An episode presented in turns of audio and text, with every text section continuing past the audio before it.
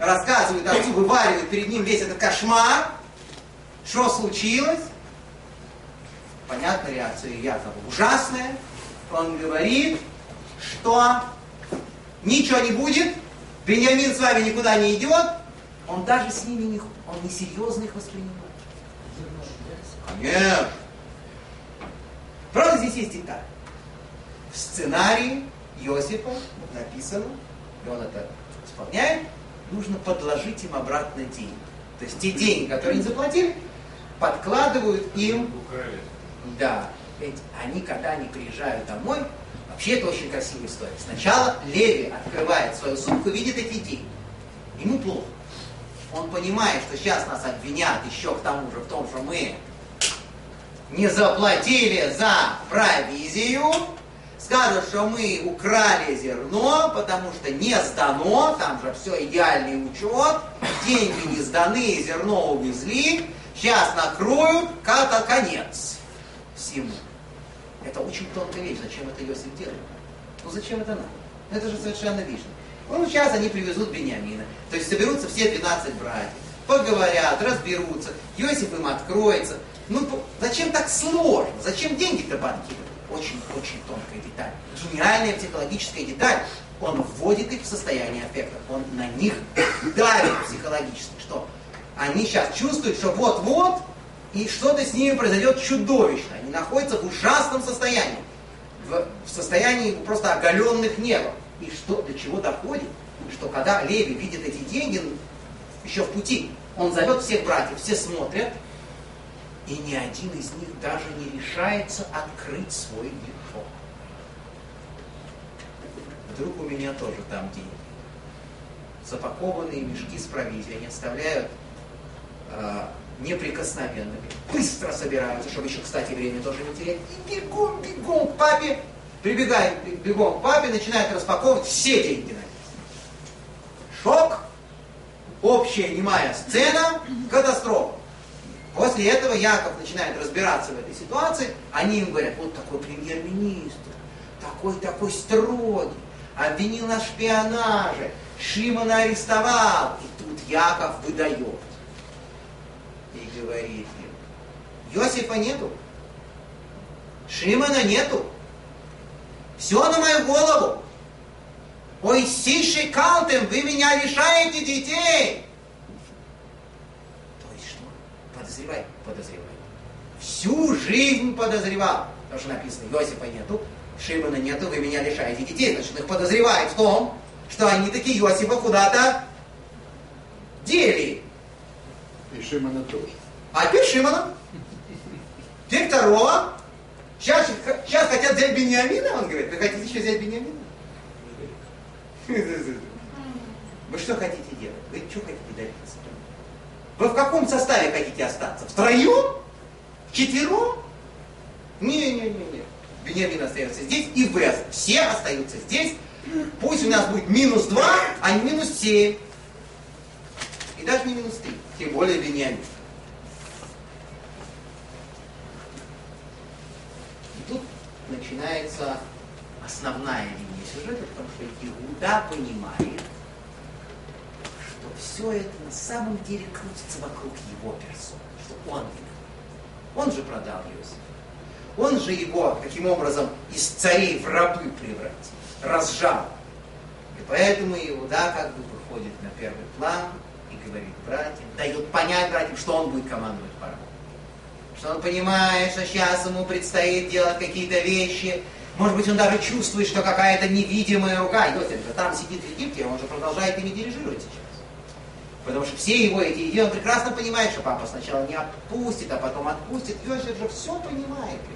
Продолжает дирижировать. Может быть, Иуда это чувствует, и он говорит, братьям, они хулизоки наши, ты хлеб, это бар. Оставьте дедушка, дедушку, то есть папу, оставьте старика, пока не закончится еда. Пусть сначала мы все съедим, а потом еще раз попросим взять Беньямина. Что вы думаете? Яков ведет себя как будто какой-то склеротический человек. Наш величайший праведник, гениальный мудрец, как будто склероз ему. Он вызывает всех братьев, когда заканчивается еда, и говорит, а ну-ка идите в Египет, принесите еду.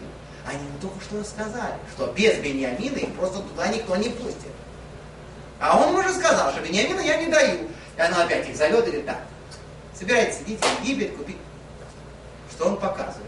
Он им показывает, что он вообще им не верит, что вся эта история, которую они придумали, нашли, что придумать.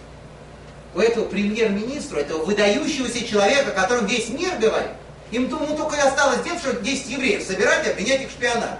У него там пункты с зерном, у него там очереди за горизонт уходит. Он должен их вылавливать.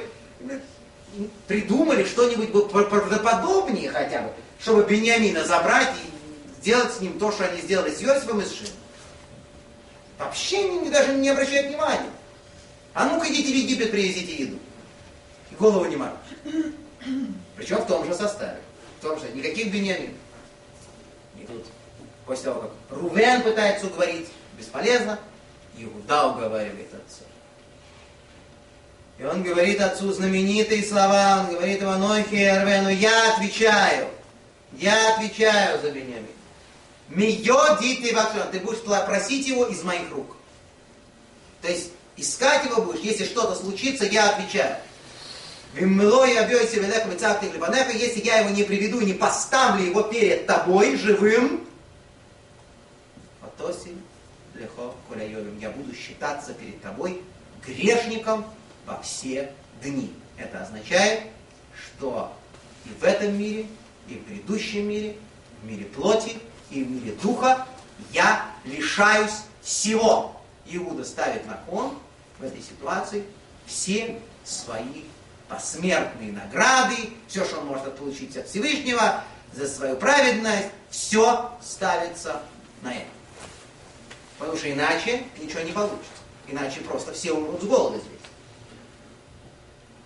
И Яков отпускает. Только после этого. Потому что тоже чувствует, что основная проблема именно в Егуде, что он главный зачинщик всех мероприятий среди братьев. Что происходит? Они опять приходят к Иосифу, приносят двойную порцию денег, эти возвращают, начинают переживать, говорит, вот вы извините, такая ситуация, мы случайно тут нашли, мы ничего не хотели брать, вот мы еще вторые деньги принесли с собой, все, они уговаривают.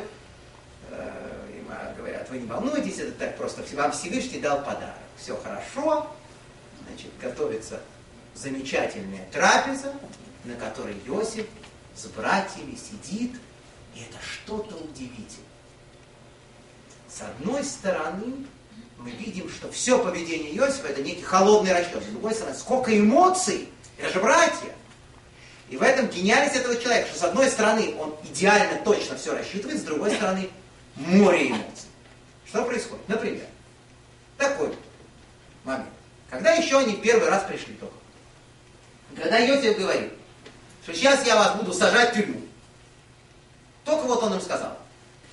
Рубин обращается к братьям и говорит, вот, мы виноваты из-за брата нашего. По-еврейски он им говорит, потому что же этот начальник, он не понимает еврейского языка. Мы виноваты из-за брата нашего, которого мы видели в беде, в душевной беде нашего брата Иосифа, когда он нас умолял, и мы его не послушали. Как я вам сказал, история с продажей только сейчас начинает задним числом разъясняться. Когда-то он их умолял. Когда сидел в яме, не только. Оказывается, когда Иосифа вынули из ямы, объясняет мир, только вынули, чтобы его продать, он падал в ноги перед каждым братом и умолял его не продавать в рабство. Потому что он все приводил все аргументы, что папа, папа не выдержит. Не делайте. Умолял каждого из них. Они его не послушались, потому что решение было принято, потому что Егуда, главное, он сказал это сделать. Решение было принято. И вот здесь, когда они стоят перед этим премьер-министром Египта, они друг другу по-еврейски, Рубин говорит, а вы, вы помните, что он нас умолял, он нас просил, он все, Рубин имеет в виду яму, потому что после ямы Рубин уже не знает, что произошло. Но братья знают, и то, что произошло дальше, естественно. У каждого своя версия произошедшего. Так вот его кровь нас взыскивается, говорит Увен. И написано, что Иосиф начинает, отворачивается от них и начинает плакать. вроде бы такая чувствительная картина. Братья раскаиваются, а Иосиф рыдает. Ничего подобного. А чего плачет Иосиф? Иосиф плачет горькими, очень-очень такими злыми слезами. Почему? Потому что что их волнует? Их волнует то, что они не правы. Их волнует то, что они приняли страшное решение, что они хотели убить своего брата. Единственное, что их волнует, что они проявили жестокость. Все было правильно. Его надо было засудить, его надо было убить, его надо было то, все, пятое, десятое. Но когда мы его, мы слышали его крики и не пожалели его, здесь мы были неправы. Нужно было, несмотря на нашу правоту, несмотря на нашу полную правоту, мы все правильно сделали. И это написано в наших комментаторах, э, значит, э, Сфорно пишет Равайнаваде, что они до последнего дня считают, что все было правильно. Просто кое-где, знаете, как это, мясо очень хорошее, только соус, может быть, чуть-чуть. Что-то в этой истории чуть-чуть мы сделали не так, чисто вот по форме, по исполнению.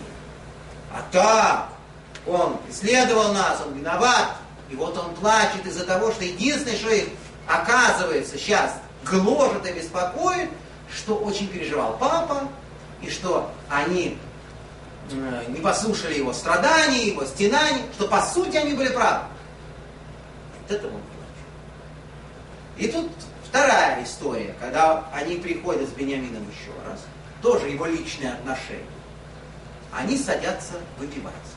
И опять кажется, что это какая-то удивительная идиллия. Они еще не понимают, что он их брат, но они уже начинают пить вино с ним вместе. Они 20 лет не пили вина, потому что у отца был такой траур, страшный, отец не мог успокоиться, так они тоже не пили. И он тоже не пил по этой же причине. И вот первый раз за 20 лет, вы представляете, как пошло. То есть, да, они сели, и выпили, и закусили, и такое настроение, вроде бы единение братьев, а на самом деле что он режиссирует, что он показывает, что когда вы с родным братом со своим, вы готовы были его змеем скормить, а с каким-то премьер-министром, который вас в тюрьму сажал. Вы готовы водку пьянствовать? Пожалуйста, сидите выпивать, молодцы.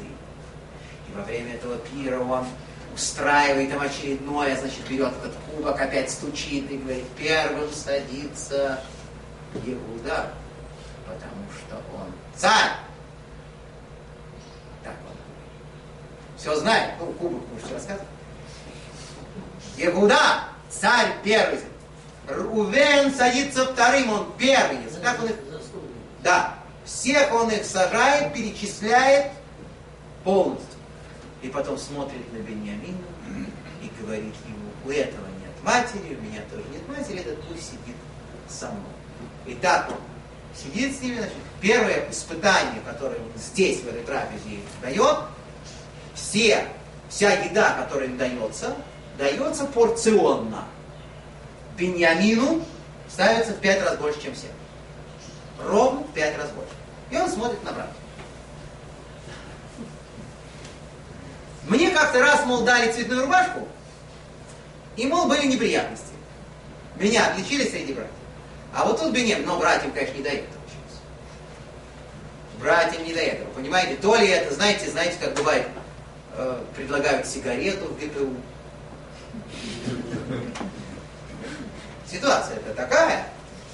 Подкинули деньги, они сейчас сидят здесь в этом в оцеплении в этом доме премьер-министра, выпивают вино, сейчас он встанет и скажет, ну, давайте прощаться.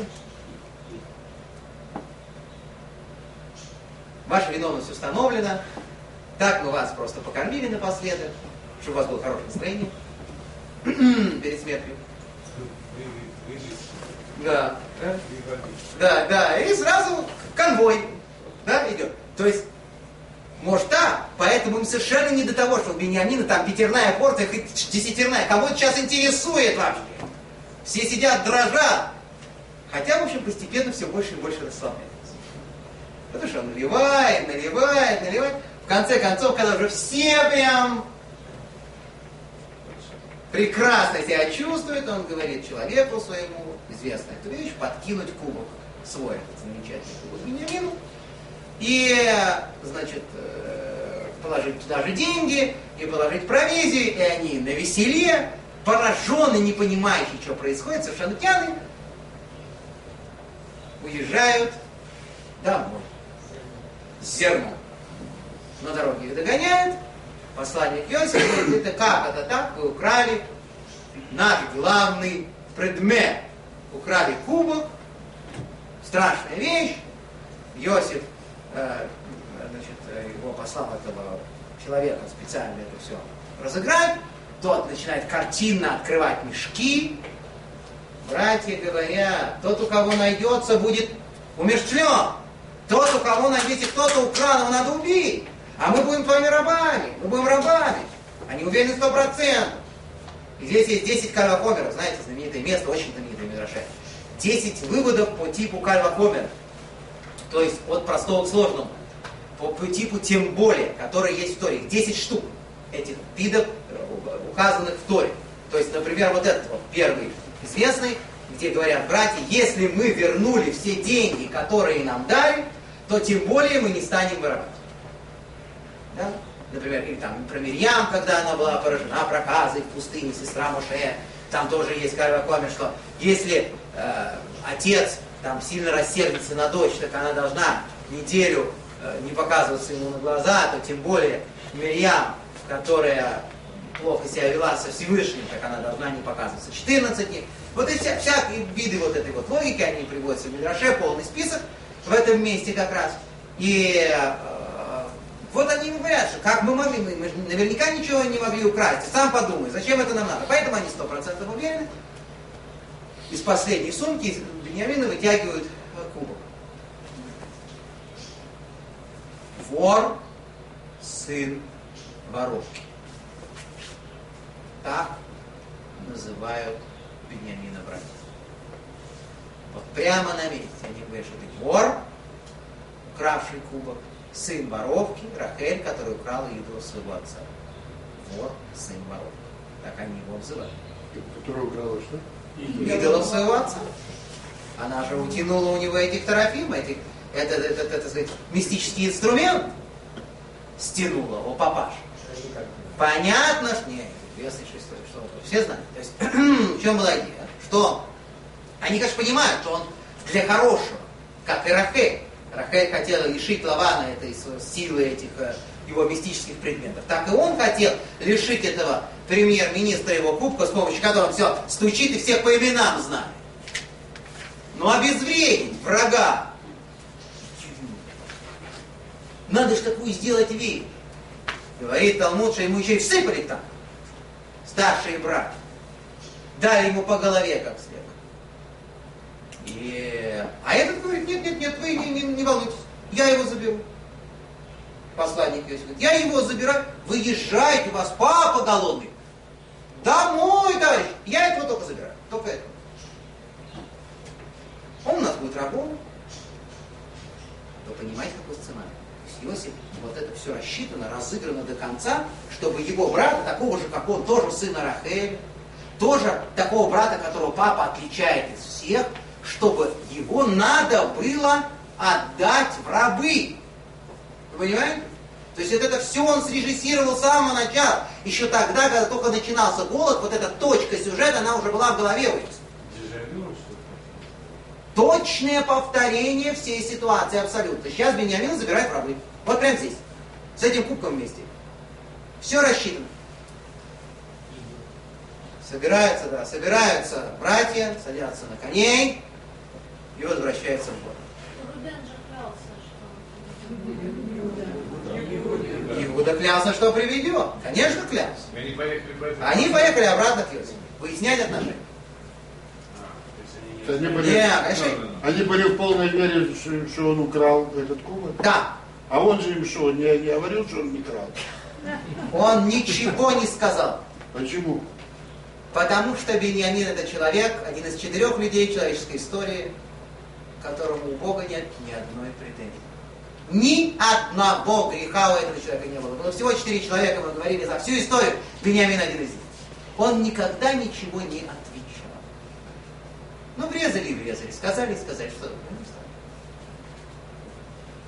Единственное, что посланник Иосифа, как говорит даже отреагировал. Ну, ну, он, ему сказал, он им сказал, когда они начали набрасываться на Вениамин. Ну, ну, спокойно, сказал.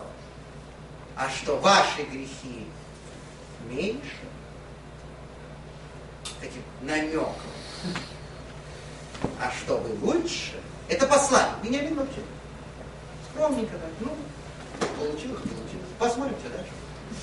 Вот, приехали, Йосиф, что же вы такое наделали? Ну, уже скоро занавес опустится.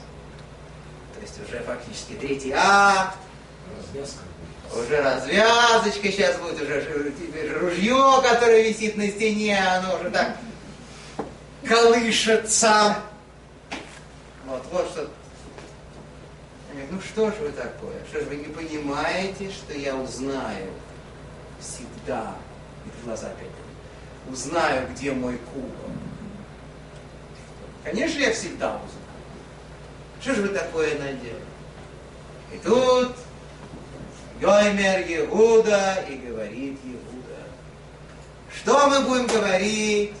Что мы будем объяснять? Как мы будем оправдываться, говорит он. Маник стада. Аило Ким отца этого Навадеха. Бог нашел грех твоих рабов. То есть Всевышний нашел возможным нас приложить. Творец знает, что мы были неправы, что мы что-то неправильно сделали, и сейчас нашел возможность твоими руками нас наказать. Поэтому мы остаемся здесь все, и мы все будем твоими рабами. В чем идея Иуды? Примитивно проста.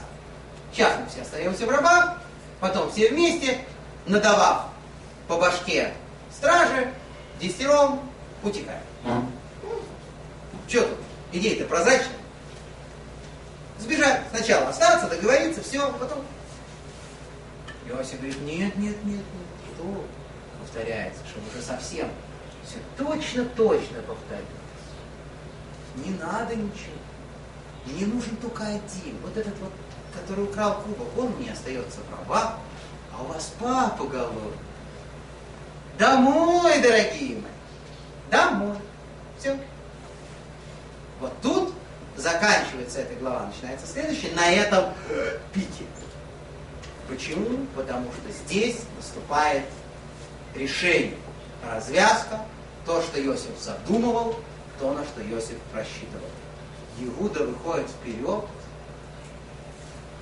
просит разрешения лично пообщаться с Иосифом и говорит ему разные вещи. Это длинная речь.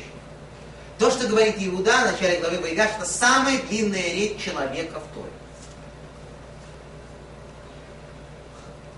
Одна шестая часть примерно всей главы, 40 глав, занимает речь Иуда. Он напоминает Иосифу все, он пытается его и разжалобить, и запугать, и все это такая нереальная совершенно речь. Что в конце он предлагает?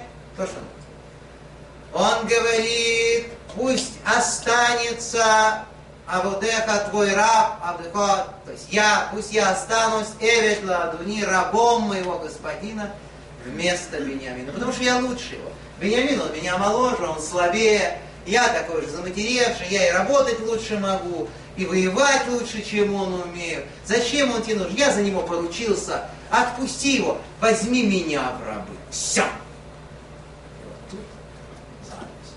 Тут замыкается круг Иуда, который продал Иосифа в рабство, предлагается в рабы.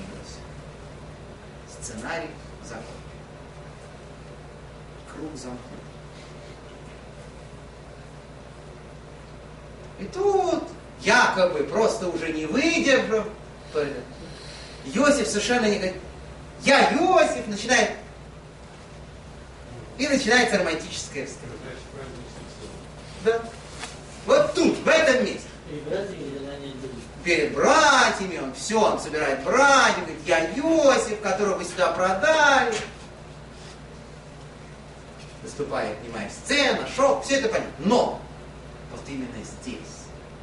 Точно рассчитано. Теперь задается вопрос, зачем все это надо.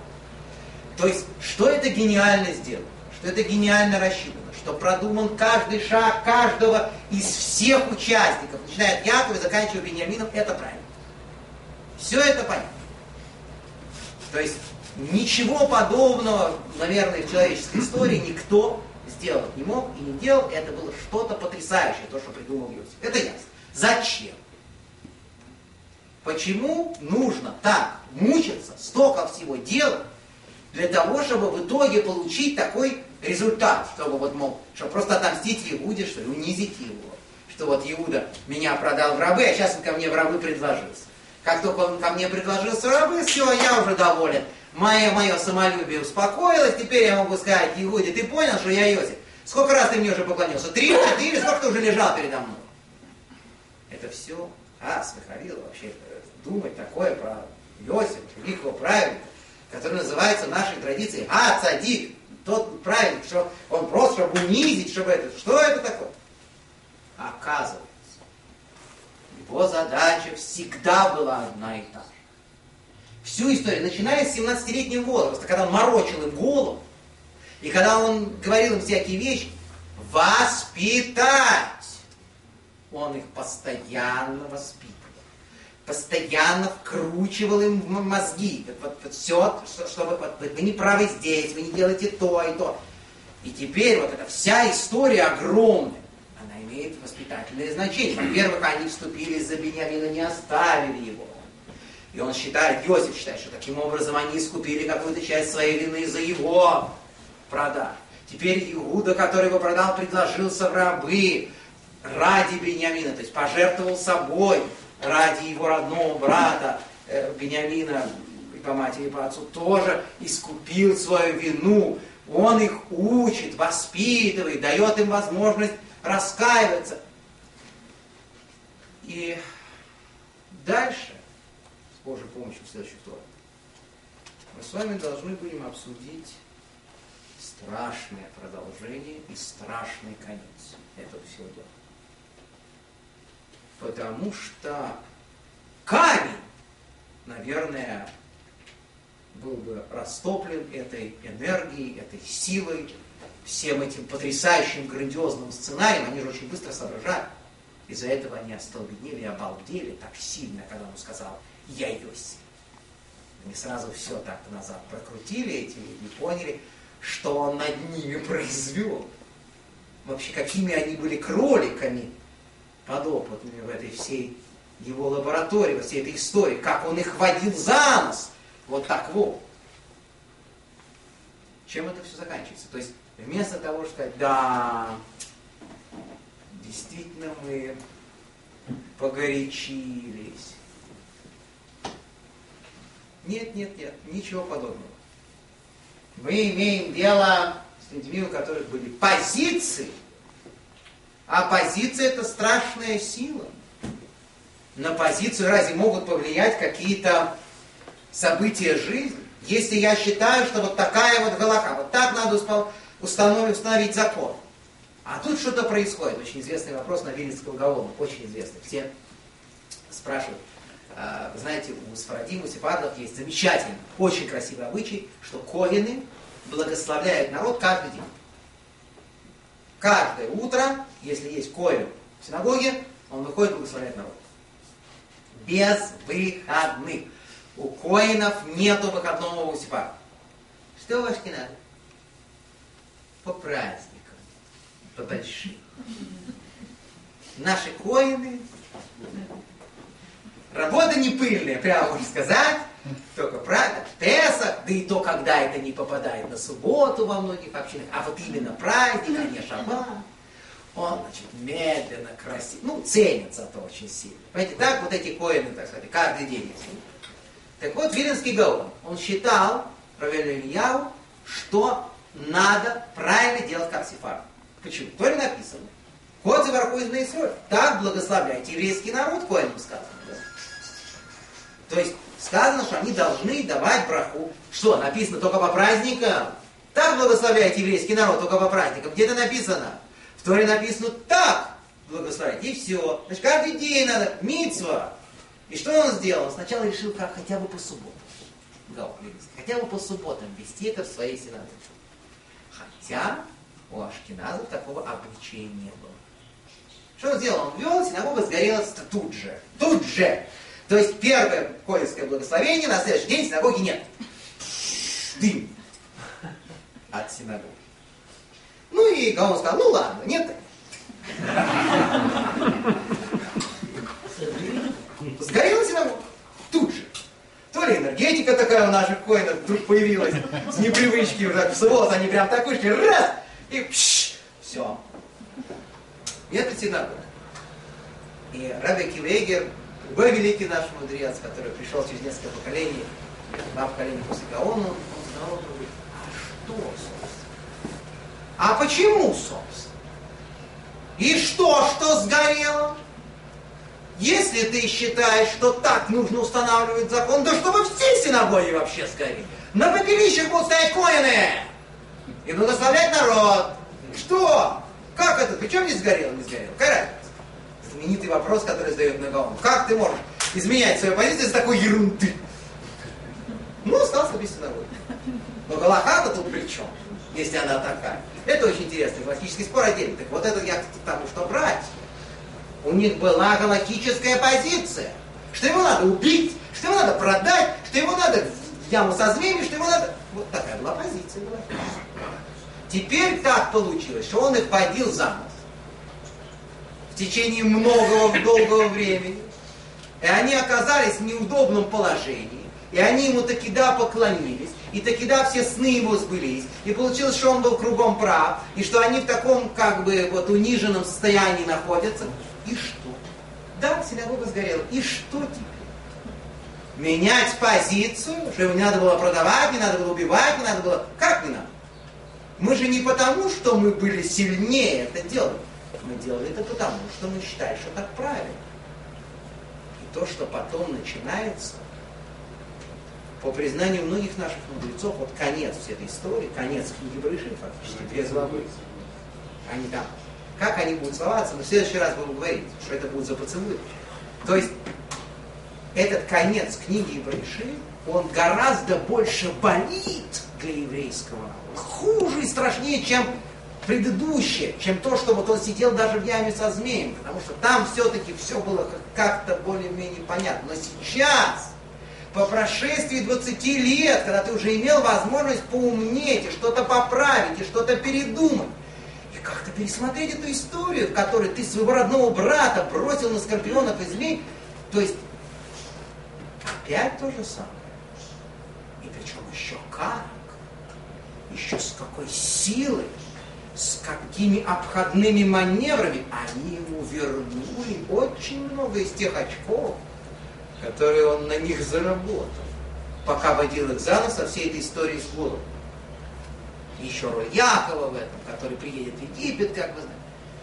Это страшные подробности, которые мы обязательно с Божьей помощью обсудим в следующий вторник. Хочу сказать, что в ближайшие, ну, в ближайшие дни я с Божьей помощью отъезжаю исполнять э, свои отцовские долги, заниматься немножко детьми, семьей, так, пять дней у меня будет тайм-аут маленький да, с Божьей помощью, хотя я, конечно, с Божьей помощью, опять же, буду на связи, надеюсь, и мы с вами всегда можем поговорить всем, все, но физического моего присутствия здесь в городе не будет, но, конечно, в следующий вторник у нас урок обязательно состоится, потому что вторник это, вы понимаете, такой Воскресенье. неприкосновенный, воскресенье меня еще не будет, мы с вами э, делаем небольшую паузу, потому что я уверен, что я уже настолько вам надоел с этими своими рассказами, что, что вы обязательно должны чуть-чуть, хотя бы 5-6 дней